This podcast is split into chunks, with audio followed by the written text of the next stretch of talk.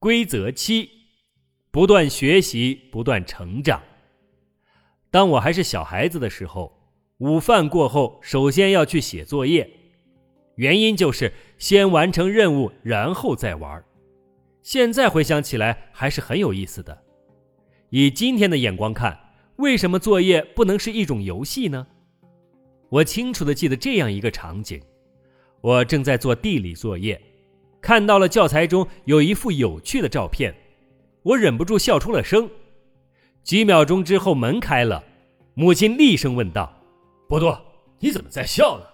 我还以为你在做作业呢。”大多数人在孩提时代都会接受到类似的信息：一、学习是一项艰巨的任务，是不可能有乐趣的；二、除此之外，人们学的好多知识都是过不了多久就会被人遗忘的没用的知识，这其中缺少与真实生活的联系。三、学习是在学校进行的，人们毕业离开学校。就不会再去学习，学习枯燥无味。终身学习对于许多人来说像是一个冷笑话，还要继续上学吗？头脑中马上浮现出一个曾经折磨过我们的面色阴沉的教书先生的样子。但是这里所说的不断学习、不断成长，主要不是指在学校里继续学习。而是在实践中学习，是给人带来欢乐的学习。不管对孩子还是对成年人来说，额外再有人指导是很有必要的。就像我们现在这样，拥有好的教练和培训班的导员，他们训练我们并给我们上课，使我们寓学娱乐。还有一些优秀的演讲者，他们不仅向我们大脑中的另外一部分空间灌输了有用的信息。还促使我们采取行动，只有我们采取行动，才会发生改变。而实践中的真知是通过行动，在寓学娱乐的方式中获得的。成功人士都是终身学习的，他们不断成长，不断学习。学校那种教科书式的学习只是终身学习的一部分，他们用实践中的知识来填补学校中理论知识的空白。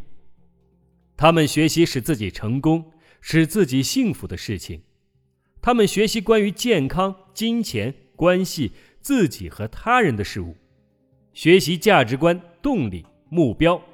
他们通过观察成功人士来学习，就像滑雪运动员克里斯塔金斯霍夫说过的那样：“通过观察而学习。”在工业时代，存在着两大阶级。穷人和富人，现如今最大的两个阶级是信息掌握者和无知者。未来的文盲不再是不能阅读的人，而是那些不会学习的人。在四到五年之后，我们今天所做的事情和所知道的事情有四分之一将会过时。我们永远都不能终止学习。你在无所不知之后再学到的东西。都是有用的。学习是信息时代的中心主题，与风险意识相提并论。工作与学习已经融合成为不可分离的整体。现如今，没有不断的学习，就不会有工作上的成功。在获得高收入之前，我们必须拥有丰富的知识。带着乐趣学到的东西越多，我们就越成功。我们要形成关于学习的另一种看法：能够学习是一种恩赐。如果我们对此感兴趣，那么它就可以为我们带来意想不到的快乐。我们必须从学校开始学习。每个学校最主要的专业人员应该是研究如何正确用脑学习的专家。他们需要注意的是，把学习变成一种欢乐而友好的体验。现如今已经有了这方面的知识，但是可惜的是还没有推广到学校中去。最终，我们需要在学校开设金钱这门专业课程，课程由那些自愿上课的有钱人来教授，他们可以从生活中抽取半年时间，每周在学校上两小时课，这并不会使每个人变得富裕。如果得到这种结论，就太愚蠢了。最终，每个人都能自由地确定，希望拥有多少钱，以及愿意为此付出怎样的代价。但是，我们将有些其他的收获。没有人会说我不知道自己怎么才能变得富有，因为我们的孩子知道了这条路。我们永远都不会使每个孩子都有相同的机会，但是这样一来，每个孩子都有了更好的机会。旧规则是，学习主要在学校，在进修期间进行。学习是件苦差事，毫无乐趣可言。学习之后就是工作生涯。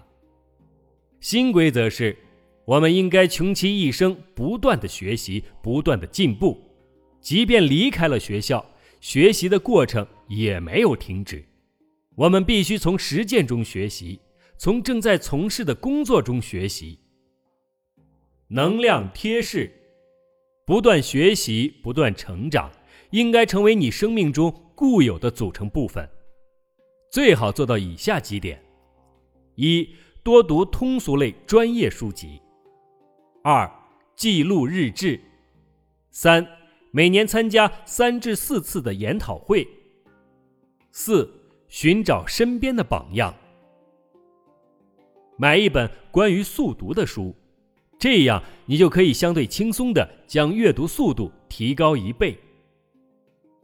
阅读两三本关于如何正确用脑学习的书，如果清楚的知道该如何去学习，学习就会变得非常轻松，连我们自己都会为之惊讶。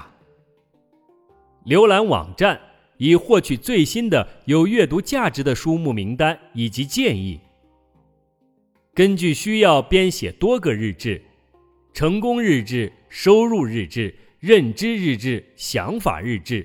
关系日志，我们应该对自己足够重视，应该记录下我们对自己所了解的一切，为自己找几个在未来十二个月中想参加的研讨班。你想向哪些人学习？列出这些人的名单。如果其中有些人你不认识，思考一下如何才能认识他们。